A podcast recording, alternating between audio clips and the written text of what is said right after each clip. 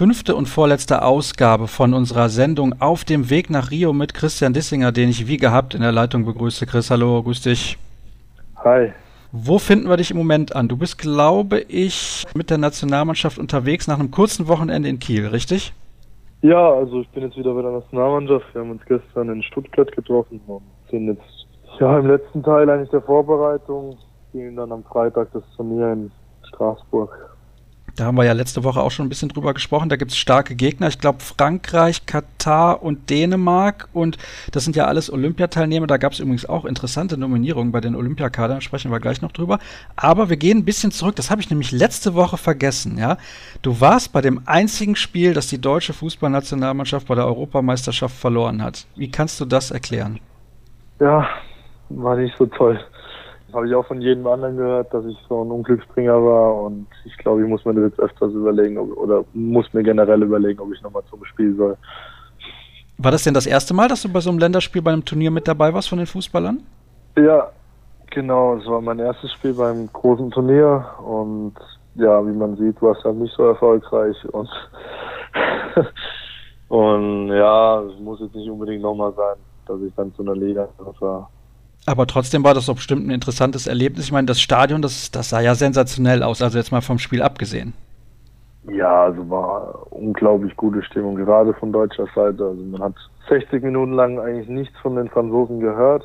Okay, nach dem 1-0 kurz, aber trotzdem war auf deutscher Seite die Stimmung immer noch deutlich besser und im Stadion war einfach die Hölle los, gerade von, von deutscher Seite, wie ich das schon erwähnt habe. Also war unglaubliche Stimmung und eigentlich hat nur ein Tor gefehlt gerade in der ersten Halbzeit, um da in Führung zu gehen. Und hat leider nicht gereicht, da, ja, da man einfach nicht den Ball ins Tor bringen konnte es reicht ja, wenn die Bad Boys wieder einen Titel holen. Ne? Also das wäre auch in Ordnung. Und ich, ich, muss ganz ehrlich sagen, ich glaube, das habe ich ja auch bei Twitter schon äh, rausgeschickt an die Social Media Follower, die wir haben, dass, dass die Chancen nicht verringert, für die Bad Boys vielleicht die Mannschaft des Jahres in Deutschland zu werden. Denn wir wissen, wie das ist, wenn ein Titel im Fußball geholt wird von der Nationalmannschaft, dann ist der Hype natürlich auch entsprechend groß.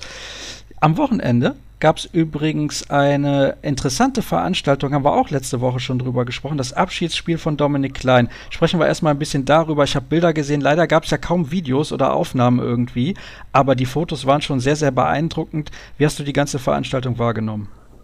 Ja, es war unglaublich. Also ich habe bei sowas noch nie mitgemacht und dann das zu erleben, das ist, war vielleicht so ein bisschen extrem auch für mich. Ich war überwältigt von erstens dem ganzen Drumherum, dann auch wie das gestaltet war und alles und auch mit Dominik. Also ich bewundere ihn, wie er das alles so aufnehmen konnte, beziehungsweise das alles verarbeitet hat, also von der Emotionalität her.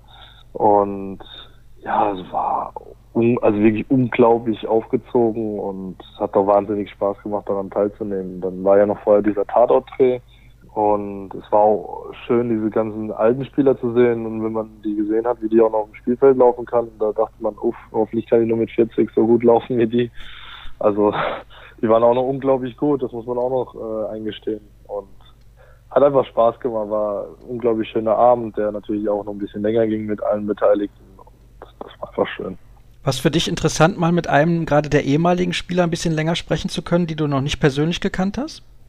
Ja, also ich glaube, jeder hat da mit jedem dann noch ein bisschen gesprochen später und konnte sich auch ein bisschen austauschen, wie das heute in Kiel ist, wie es früher war. Und es war echt super. Also ich war auch begeistert, wie, wie nah die auch noch an dem ganzen Geschehen sind. Also das hätte ich nicht, nicht unbedingt gedacht. Viele sind ja nicht mehr unbedingt im Handball so eng verbunden und war einfach schön, auch so einfach über Generationen sich mal austauschen zu können.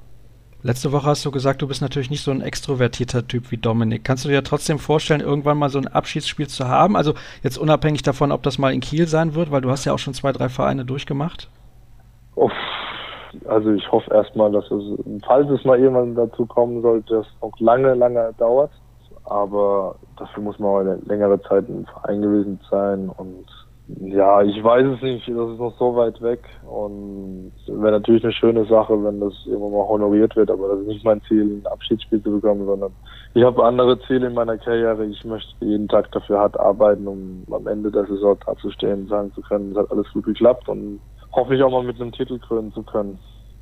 Bauen wir noch mal ein paar Hörerfragen ein in unsere kleine Reihe hier auf dem Weg nach Rio. Und die erste lautet: Welche Bedeutung hat die Nummer 47 auf deinem Trikot in der Nationalmannschaft? Gibt es da einen besonderen Hintergrund?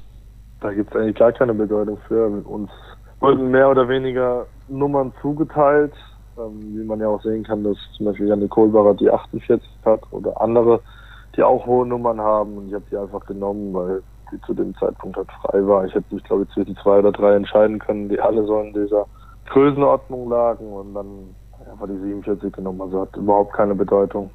Hat denn deine Nummer im Verein eine Bedeutung? Das ist einfach mein, ja, mein Geburtstag. Ich habe am 15.11. Geburtstag einfach die 15 genommen. Nummern sind mir eigentlich nicht so wichtig. Ähm, ja, ich habe es einfach genommen, weil es auch frei war und dann dachte ich mir, komm, die Chance nutze ich und nehme einfach das von meinem Geburtstag.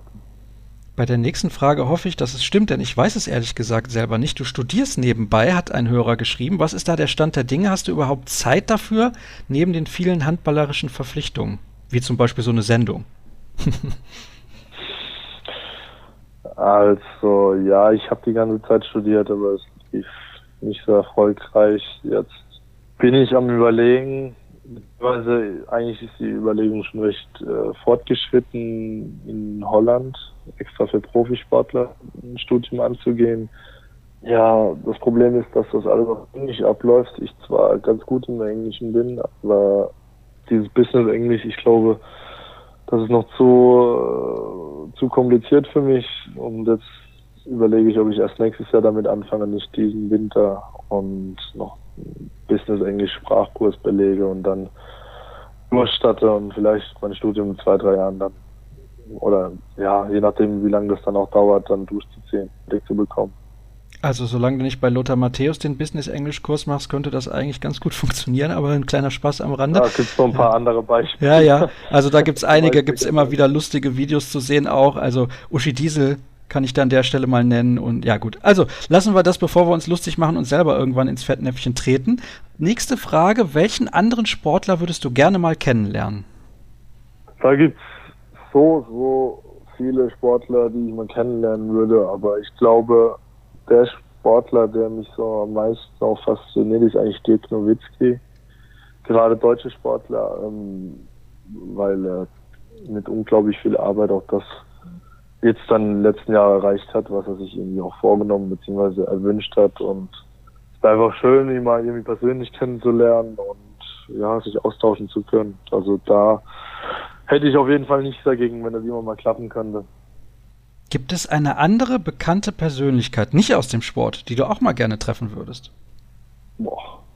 Ich würde gerne einmal mit dem amerikanischen Präsident oder ja, einfach mich mal austauschen, beziehungsweise einfach mal am Tisch sitzen und mal nicht nur über Politik reden, sondern einfach mal wissen, wie, wie sein Leben wirklich ist, ob das wirklich so anstrengend ist, äh, amerikanischer Präsident zu sein, wie die Verpflichtungen aussehen ihm gegenüber und ja, wie anstrengend das ist und das würde mich mal interessieren, aber sonst, ja, es gibt viele Leute, die ich mal kennenlernen würde, aber ich denke, dafür wäre auch meine Zeit irgendwie zu knapp dafür.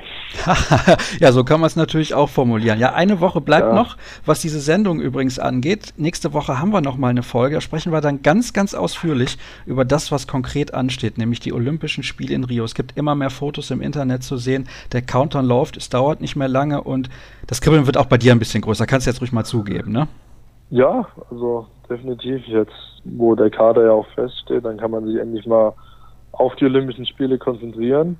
Also davor war das ja alles noch relativ ungewiss. Ich bin gespannt, also man hört ja auch viel Negatives davor, aber davon möchte ich mich gar nicht beeinflussen lassen, sondern das alles selbst erleben und dann muss man schauen, wie das dann letztendlich wirklich wird. Ich hoffe natürlich sehr positiv, war mit einem positiven Ausgang für uns.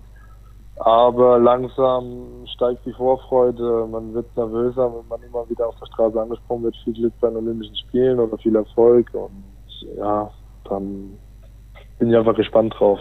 Ich möchte es auf mich wirken lassen, wenn ich dort bin.